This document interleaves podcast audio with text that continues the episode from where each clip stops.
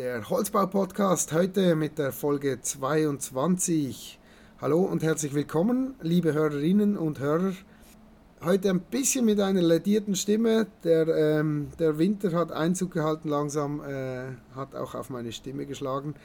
Ich hoffe, das stört nicht allzu groß. Ich freue mich auf meinen heutigen Gast.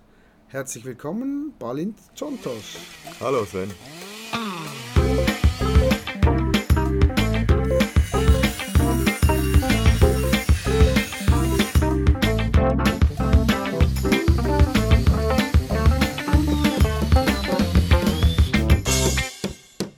Balint, ähm, du bist von der Firma Urbix. Ihr macht Bike Highways. Ähm, das ist ein junges Startup. Erklär mal, was macht ihr so? Ja, uns gibt es seit zwei Jahren etwa ein Bike Highway. Das ist eine neue Infrastruktur für den Radverkehr oder für die Mikro- und Aktivmobilität. Ähm, und der Gedanke dabei ist es, eine neue Ebene zu schaffen, auf der diese Mobilitätsformen frei und schnell und weit unterwegs sein können. Also die dritte Dimension einzuführen.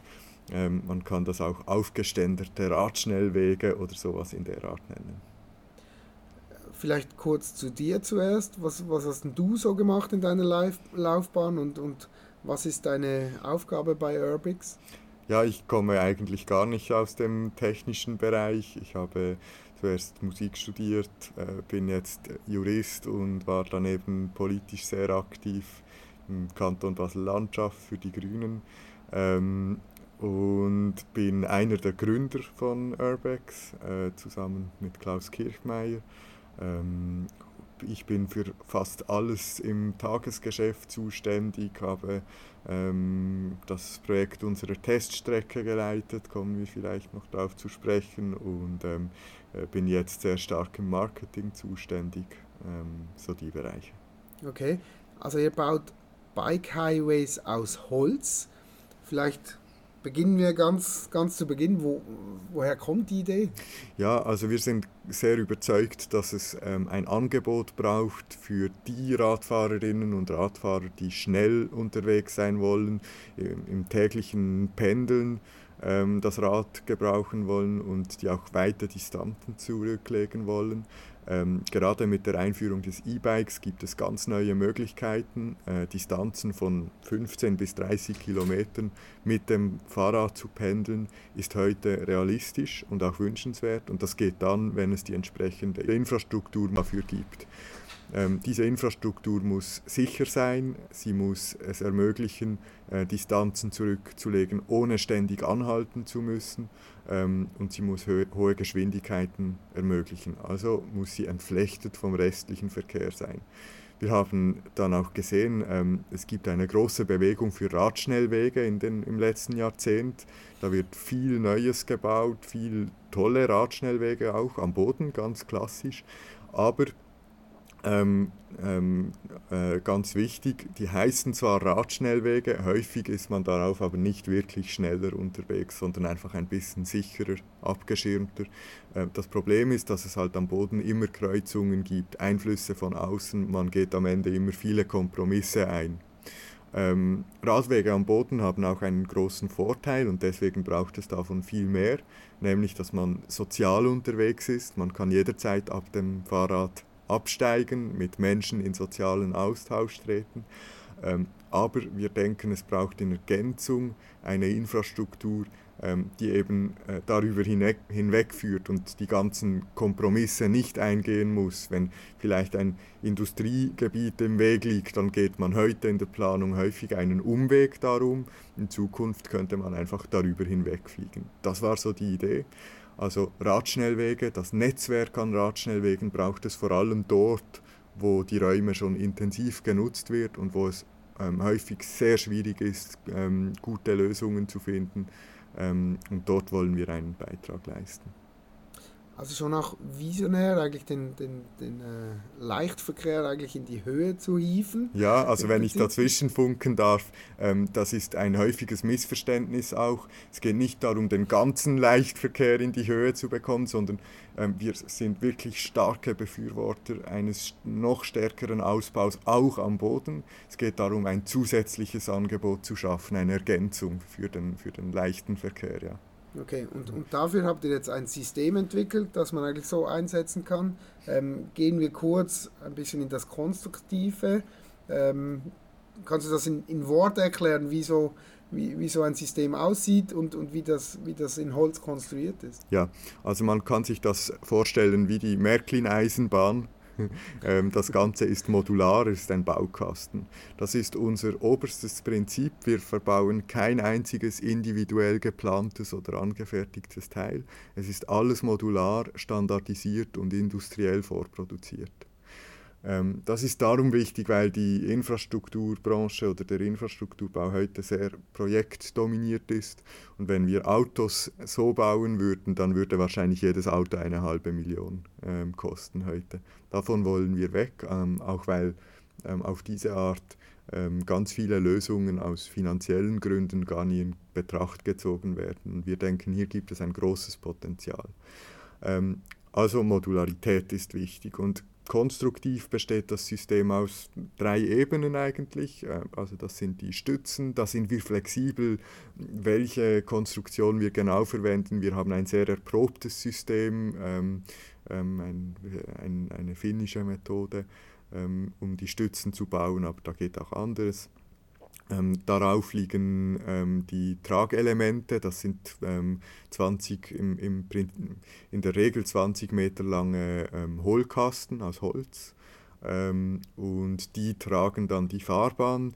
Äh, die Fahrbahnmodule, das sind, ähm, kann man sich als relativ einfache Platten mit einer Fläche von je rund 10 Quadratmetern vorstellen. Die produzieren äh, wir selber, da steckt äh, das meiste Know-how drin. Also wir werden das auf jeden Fall noch in den Show Notes verlinken auch. Ihr habt auf, auf eurer Homepage sehr schöne Visualisierungen, damit man das auch in Bild und Farbe sieht, das, was du hier äh, versucht hast zu erklären. Ähm, zum Fahrbelag, was, was ist denn für ein Fahrbelag? Das, das muss ja rutschfest sein, nehme ich an. Ja, genau. Das ist ähm, eine der größeren Herausforderungen. Ähm, wir wollen besser sein als ähm, die normalen Straßenbeläge hier. Ähm, wir schaffen das auch ähm, heute. Das ähm, war, ähm, war aber nicht ganz einfach, das zu erreichen, weil man insbesondere auch, wenn der Belag nass ist, haben wir den Anspruch, besser zu sein als der. Das ist ein mehrschichtiger Belag aus äh, Kunststoffen und äh, mit, mit mineralischen Materialien, die eingestreut werden. Äh, haben wir mit ähm, Konica gemeinsam entwickelt. Äh, das ist eine Firma aus der Ostschweiz. Aber die Grundplatte ist aus Holz auch? Die Grundplatte ist auch aus Holz. Also das ist auch einer, ähm, der Belag, der auf diese Holzplatte kommt, ist einer der wenigen Bereiche, der, ähm, der nicht biologisches Material ähm, ist. Mhm. Ähm, vielleicht, das ist aber Zukunftsmusik, wird das irgendwann mal ähm, sich noch entwickeln. Heute ist einfach für uns zentral, das muss ein sicherer, haltbarer und auf Fahrräder optimierter Belag sein. Dann habt ihr ein, ein schönes Geländer eigentlich, das, das mit dabei ist und das ist ja mit Photovoltaik, mit einer Photovoltaikanlage ähm, integriert. Was passiert mit dem Strom, den ihr da produziert? Ja, also vielleicht grundsätzlich, wir haben das jetzt noch nie ähm, extern überprüfen lassen, aber wir werden das machen und es ist unsere Ambition. Wir halten das auch für möglich und nötig, ähm, eine CO2-neutrale oder sogar positive Infrastruktur ähm, bauen zu können. Ähm, ein Teil wichtiger Teil ist natürlich das Holz als CO2-Speicher. Und dann haben wir eben ein Geländer, das aus Solarpanels besteht. Ähm, äh, das ist ein ziemlich großes Kraftwerk, wenn man sich das so in ähm, Kilometer ähm, ähm, vorstellt.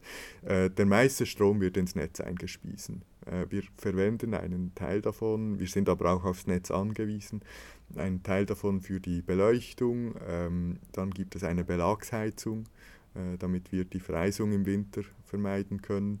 Und wir haben sehr viel Smartness eingebaut. Das braucht nicht viel Strom, ähm, aber ein kleines bisschen ähm, äh, mit viel Sensorik für verschiedene Zwecke. Okay, also der Grundträger ist ja aus, aus Brettschichtholz, oder? Die, hm. die, die Hohlkasten. Und in diesem Hohlkasten drin, du hast es erwähnt, ist sehr viel Hightech. Ihr sprecht auch von einem äh, Verkehrsleitsystem oder eine automatische Geisterfahrerwarnung.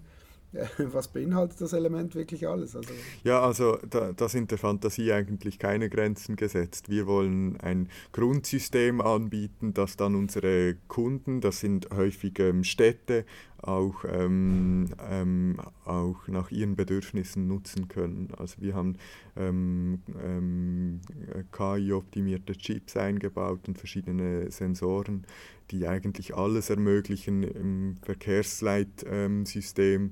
Also auch beispielsweise erkennen, wenn ein Unfall passiert und so weiter. Ähm, wichtig ist es eigentlich, dass wir in hoher Granularität Informationen darüber erhalten. Hier ist jetzt jemand auf der Strecke unterwegs mit diesem Tempo und wir können auch ähm, wir können das auch nachverfolgen über die ganze Strecke hinweg. Damit kann man dann ganz viele Applikationen sich überlegen. Okay, künstliche Intelligenz, äh, nicht ganz ohne, könnte ich mir vorstellen. Was heißt das jetzt für mich als Betreiber? Habe ich da noch einen großen Aufwand, diese oder eure Highways eigentlich oder das ganze System zu unterhalten und Nein. zu kontrollieren oder wie auch immer? Nein, also das ganze System funktioniert ja konstruktiv auch ohne äh, diese Smartness ähm, und für viele Kunden wird das auch ähm, der der Normalfall sein, äh, zumindest heute. Ähm, wir sind da einige Generationen dem voraus, was heute Standard ist, ist wirklich Cutting-Edge-Technologie. Ähm, und uns ist es wichtig, das von Anfang an mit dabei zu haben, weil wir denken, dass die Städte sich auch in die Richtung bewegen werden, aber wir zwingen niemanden dazu. Es gibt einen zweiten Bereich, wo wir vieles bieten können, äh, das ist die, die Wartung.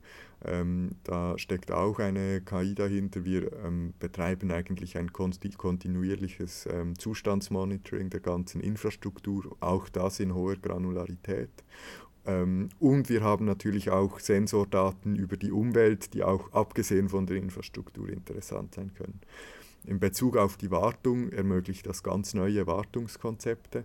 Wir können dank der Modularität einzelne Elemente dann austauschen, wenn es notwendig ist. Ähm, also Adaptive Maintenance, auch viel stärker Lifecycle-orientierte Ansätze. Ähm, das bedingt aber, dass unsere Kunden auch in, in, in ihren Prozessen auf diese Lifecycle-orientierten Ansätze schon umstellen. Das passiert im Moment sehr stark, aber da gibt es auch noch einen langen Weg zu gehen. Also auch natürlich da, auch gesamtheitlich gen, angeschaut werden. Genau. Mhm. Also wir, wir denken die Zukunft immer schon mit, aber wir ähm, müssen auch anbieten können, einfach eine in, dem, in dieser Hinsicht traditionelle Infrastruktur zu bauen mit den normalen Ansätzen, die es dann halt braucht für die Wartung jährlich. Nun besteht ja die Idee, dass diese Bikebrücken vor allem von der Agglomeration in die Städte über, oberhalb von den Straßen, Straßenbahnen oder Gehwegen ähm, gebaut werden. Ähm, ja, habt ihr bereits Aufträge? Steht schon, mhm. steht schon mhm. irgendwo äh, eine Bike, ein Bike Highway von Urbix? Ja, also dazu muss man vielleicht eines wissen. Ähm, wir sind in, in, Infrastrukturbau unterwegs, Tiefbau. Ähm, das ist ein Bereich, der geprägt ist von sehr langen Zyklen. Planungszyklen und man weiß am Anfang einer Planung nie, welches Projekt dann diese ähm, langen Planungsprozesse überlebt und wie lange das dauert. Deswegen müssen wir sehr breit unterwegs sein. Wir haben verschiedene Projekte in verschiedenen Phasen ähm, ähm, haben beispielsweise ähm, letzte Woche für eine größere Stadt in München ein Angebot für eine Machbarkeitsstudie abgegeben.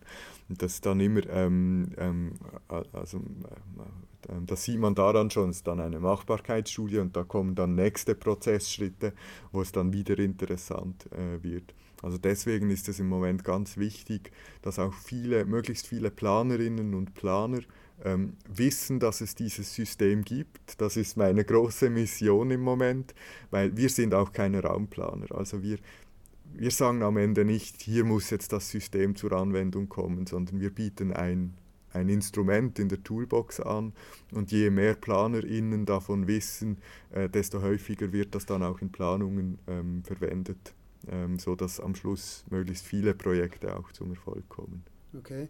Ihr habt ja auf der Webseite einzelne Städte wie Basel, Zürich oder Karlsruhe einmal aufgezeichnet auf der Karte, ja, ja. wie das aussehen könnte, wo, wo die Linienführung äh, durchgehen könnte. Ja, würde, das, würde das so funktionieren oder habt ihr da eben. schon ein bisschen gesehen, was für Hürden da auf, auf einen zukommen können? Ja, eben, also für Basel können wir es noch einigermaßen sagen, weil wir von hier kommen, aber ähm, wir haben auch schon viele Reaktionen erhalten.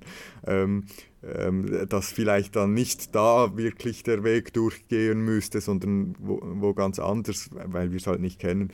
Dort geht es darum, das ist unsere, unsere erste Vision, ist mit diesem System kann ich ein ganzes Netzwerk von hochleistungsfähiger, aufgeständeter ähm, Infrastruktur zur Verfügung stellen ähm, für jede Stadt.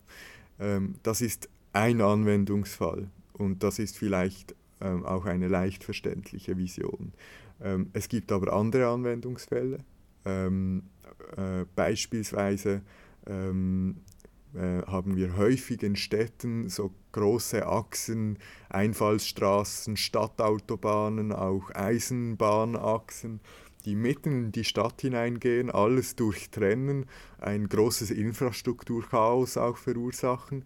Und in diesen Gebieten ist es häufig ganz schwierig, die Netzwerke lückenlos zu bauen für die Radinfrastruktur. Und dort können wir natürlich, wo eh schon auch oft verschiedene Ebenen bestehen räumlich, ähm, ähm, dort äh, neue Lösungen ermöglichen. Man kann sich beispielsweise einen Bahndamm oder die Böschung einer Autobahn auch vorstellen, ähm, die man heute einfach nicht nutzen kann oder nur sehr schwer und mit dem System würde es möglich. Also das zeigt so, äh, es gibt auch andere Verwendungsmöglichkeiten. Ich weiß nicht, vielleicht hast du noch andere Fragen, sonst führe ich das dann nachher noch ein bisschen aus. Ja, ja, ja, auf jeden Fall. Die Fragen gehen mir nicht aus. Vielleicht jetzt nochmal kurz, kannst du uns da ein bisschen einen detaillierteren Einblick geben? Du hast gesagt, ihr seid an verschiedenen Sachen, in verschiedenen mhm. Projektphasen dran. Ähm, ja, geht es da grundsätzlich um die Infrastruktur und ihr kommt einfach mit einem System oder habt ihr eigentlich mit eurem System vielleicht sogar die Diskussionen angeregt? Beides. Müssen, beides. ja, ja. Das geht ineinander rein. Ja, ja, also das sind, ähm, ähm, sind oft ähm, äh, Oft existieren ähm, schon belebte Diskussionen über auch ganz besti bestimmte Situationen, die irgendwie unbefriedigend sind, verkehrstechnisch und die man lösen möchte, aber nicht könnte. Mhm. Äh, und dann erfahren die, die Menschen in den Gremien über die Medien beispielsweise, dass es uns gibt und, äh, und äh, bekommen dadurch die Idee, ach, so könnte man das lösen und, und lassen das dann vielleicht auch extern mal prüfen.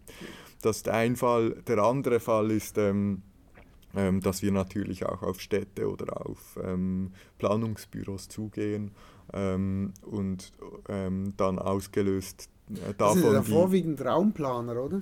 Ja, ja, das sind ähm, Raumplaner, Verkehrsplanerinnen, so, mhm. so in dem Bereich, ja, genau. Ihr habt ja mal Besuch bekommen von einem Politiker von Baden-Württemberg. Habe ich das richtig im Kopf? Ja, ja. Ähm, der Ministerpräsident Winfried Kretschmann ähm, und mit dabei Verkehrsminister Winfried Herrmann waren zu Gast im Sommer bei uns. Wir haben in Basel eine Teststrecke gebaut von 200 Metern. Die war damals noch im Bau ähm, und die waren sehr begeistert. Ähm, jetzt gibt es in der Region Stuttgart ähm, ein Projekt, an, die, an, dem die jetzt arbeiten. Das ist noch kein Auftrag für uns. Also es zeigt so ein bisschen, ähm, wo wir uns bewegen. Die Zeitschiene, die ist genau. relativ lang, oder bis, genau. wirklich, bis es wirklich mal zu einem Auftrag kommt. Ja, genau, genau. Okay, spannend. Aber das war ein, das hat auch so gezeigt, manchmal muss man eine ähm, innovative Infrastruktur einfach mal bauen, weil ähm, man kann sich das immer vorstellen, aber es ist ein anderer Effekt, wenn man es sieht und sieht, wie es funktioniert und wie es wirkt. Du hast die Teststrecke an, angedeutet. Ähm, was habt ihr da für, für Lehren draus gezogen? Oder vielleicht allgemein, wie weit seid ihr in der Entwicklung des ganzen Systems? Oder ja. wo hast du das Gefühl, geht es noch hin? Wir sind ähm, bereit für den Markt. Wo geht es noch hin? Ähm, es ist noch interessant, oder? Ähm, eigentlich ähm, ist unsere Ambition, dass wir ein Produkt haben, ähm, das eben nicht für jedes Projekt wieder neu entwickelt werden muss. Also es gibt bestimmten Spielraum, den wir haben und auch anbieten wollen.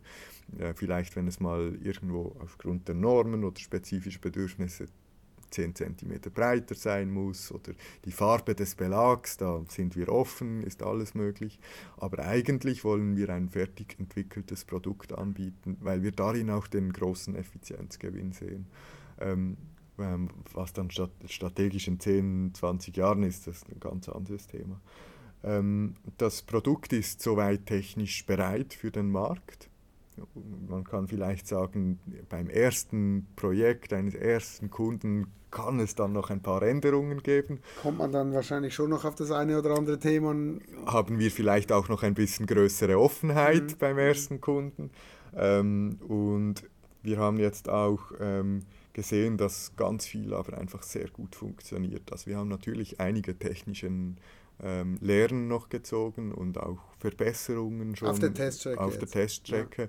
auch Verbesserungen realisiert. Wir haben sehr viel Positives realisiert, also waren auch ähm, oft positiv überrascht, beispielsweise die Geschwindigkeit in Produktion und Bau. Wir haben jetzt verifiziert, dass wir ähm, pro Woche 200 Meter produzieren und bauen können in allen Gewerken was, äh, glaube ich, eine ziemlich gute Leistung ist. Für den Tiefbau ist das, glaube ich, nicht den, so schlecht. Für ja. den Tiefbau, ja, genau. Also mhm. das ist äh, eigentlich interessant. Im Hochbau ist das, glaube ich, äh, ist das bekannt, dass man in modularer Bauweise schnell unterwegs sein mhm. kann. Gerade mit Holz geht es dann schnell, wenn, mhm.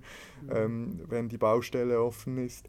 Ähm, Im Tiefbau ähm, steht da noch einiges an, auch was beispielsweise die Verwendung von Holz angeht, ich glaube, die ganz große Entwicklung kommt da noch. Ja, ich glaube auch, Holz in, im Infrastrukturbereich ähm, hat seine Berechtigung ja. und, und der Kampf ist aber umso größer, überhaupt da, da wirklich reinzukommen. Zum Thema Sicherheit, ihr sagt ja, dass ihr eigentlich ähm, mit euren Brücken auch die Sicherheit für die, für die Velofahrer erhöht.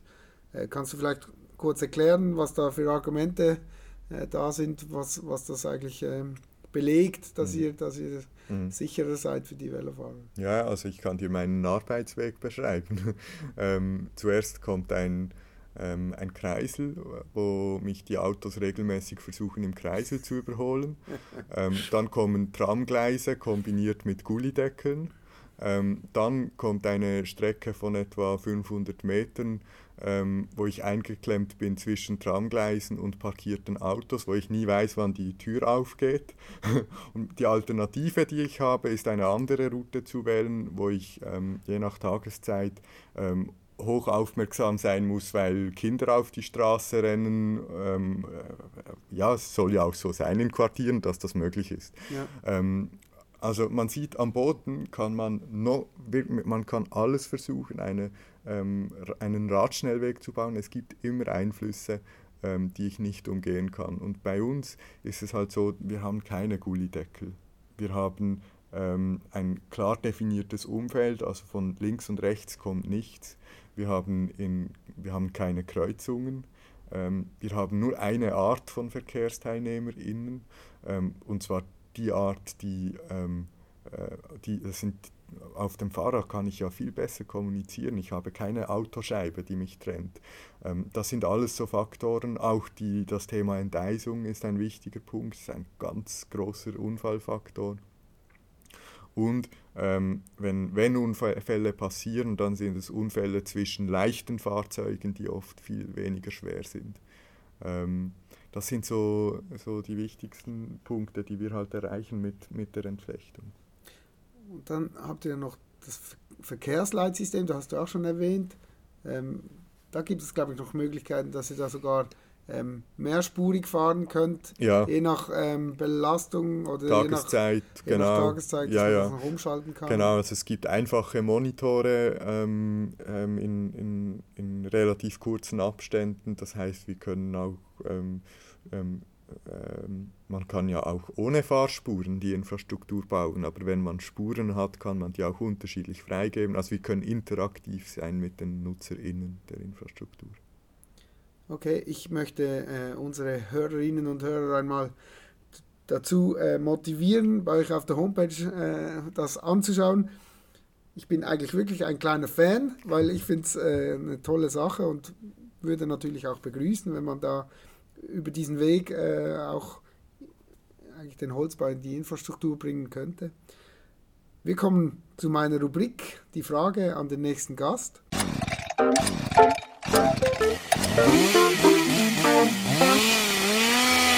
Ja, ich, ich, ich war auf seiner Homepage und habe da das, das Projekt und die Idee da mit diesen Bike Highways gesehen. Also ich finde die Idee dieser Bike Highways in den Städten, die finde ich an sich sehr, sehr innovativ. Aber äh, ich erlaube mir einfach da noch diesbezüglich zwei Bedenken oder Fragen anzubringen. Äh, die eine ist einfach, äh, ob sie meinen, dass die Anwohner dieser Highways angesichts der Lärmemissionen, welche von diesen Highways, welche ja praktisch direkt vor dem ersten Stock der, der Wohnungen vorbeigehen, äh, ob man angesichts dieser Lärmemissionen und angesichts dessen, dass die, die Leute von diesen erhöhten Highways ja einem direkt in die Schlafzimmer und Stuben sehen können, ob äh, die Anwohner da wirklich Freude daran haben. Und die zweite Frage, äh, die sie mir gestellt hat, ist, äh, was bei einem wirklich schweren Unfall auf einem dieser Highways passiert. Äh, ich könnte mir da vorstellen, dass der Zugang von Rettungskräften äh, erschwert ist, weil ja vor allem die Rettungswagen nicht direkt zufahren können. Ja, zwei ähm, ähm, häufig gestellte Fragen. Zuerst die Schlafzimmerfrage, die berühmte. Ähm, man hat ja, ist ja früher anders damit umgegangen. In Wuppertal mit der Schwebebahn hat man den Anwohnerinnen einfach ähm, die Gardinen ähm, ähm, finanziert. Darum heißt ein Streckenabschnitt dort jetzt die Gardinenstrecke. das ist bei uns nicht so ein Problem, muss ich sagen. Wir haben viele Testplanungen gemacht und werden auch häufig angefragt. Und ähm, tatsächlich ist unser System ähm, fast immer dort interessant, ähm, wo, wo man eigentlich großen Abstand hat zu Wohngebäuden oder sogar zu den Quartieren, wo gewohnt wird. Also ähm, was ich vorhin beschrieben habe, diese Verkehrsachsen, die in die Stadt hineingehen, das sind oft eher ähm, industriedominierte ähm, Gebiete ähm, oder zumindest hat man größeren Abstand von, von Wohnge Wohn Wohngebäuden. Also ähm, weniger so, wie es auf der Homepage mal visualisiert ja, ich glaube, in diese, New York über der ja, ersten ja. Etage. Ja, ich ja, glaube, diese ersten Visualisierungen würden wir vielleicht heute anders machen. Tatsächlich. Ähm, sieht trotzdem gut aus. Oder? Ja, ja, sieht schön aus. Also das Problem be be begegnet mir faktisch gar nie. Okay. Ist ja auch klar, in Wohngebieten ist ist es viel wichtiger, dass ich eben am Boden eine ähm, Straße habe, die soziales Leben ermöglicht, dass ich ähm, schnelle Zugänglichkeit überall hin habe. Also ist ein, ein anderer, ähm, eine andere Situation. Dann die Frage Unfälle, Sicherheit und so. Ähm, das ist natürlich etwas, was man nie ausschließen kann. Auch wenn wir viele Unfallfaktoren ausschalten, wird es trotzdem auch schwere Unfälle geben. Das gehört zum ähm, Straßenverkehr. Ähm, wie das Rettungskonzept in der Praxis aussieht, hängt von, von den konkreten Umständen ab. Wie lange ist die Strecke, wie viel, ähm, wie viel Distanz liegt zwischen zwei ähm, Zugängen, ähm, auf welcher Ebene sind wir unterwegs und so weiter. Ähm, wir ähm, werden das auch im Einzelfall mit ähm, betroffenen Rettungsorganisationen anschauen müssen. Und ich muss auch sagen, ich kenne noch kein allgemeines Rettungskonzept, das immer funktionieren wird für die Zukunft. Ähm, das muss sich auch zeigen und entwickeln, ähm, auch in Zusammenarbeit mit den Organisationen. Äh, was aber klar ist, ist, dass wir das, ähm, die Infrastruktur statisch schon so auslegen müssen, dass ein Krankenwagen darauf fahren könnte, was nicht heißt, dass das dann auch passiert, aber es, es gibt diese Möglichkeit. Okay, also das, vielleicht gibt es ja dann zukünftig E-Bike-Ambulanzen oder wie auch immer, wäre auch, wäre auch eine Möglichkeit. Oder? Wer weiß, wer weiß. Ist ja auch sonst, in, wenn die Städte, die sich jetzt mehr und mehr vom Autoverkehr auch befreien, das muss ja immer so geschehen, dass Rettung möglich bleibt, dass ähm, gewerblicher Verkehr möglich bleibt und so weiter, ist eine allgemeine Frage. Eine allgemeine sehr spannende Frage. Ja. Ähm, spannend war auch der ganze Einblick in eure Tätigkeit. Balint, vielen Dank dafür. Ähm, ich wünsche dir und äh, eurer Unternehmung äh, viel Erfolg für die Zukunft und wer weiß, vielleicht sprechen wir uns in einem Jahr wieder und, und äh, besprechen die ersten, die ersten äh, umgebauten oder die ersten äh, Projekte miteinander. Ich hoffe es. Ähm, Sven, vielen Dank. Äh, ich habe mich gefreut, dabei zu sein und finde deinen Podcast wirklich sehr äh, informativ und toll. Danke.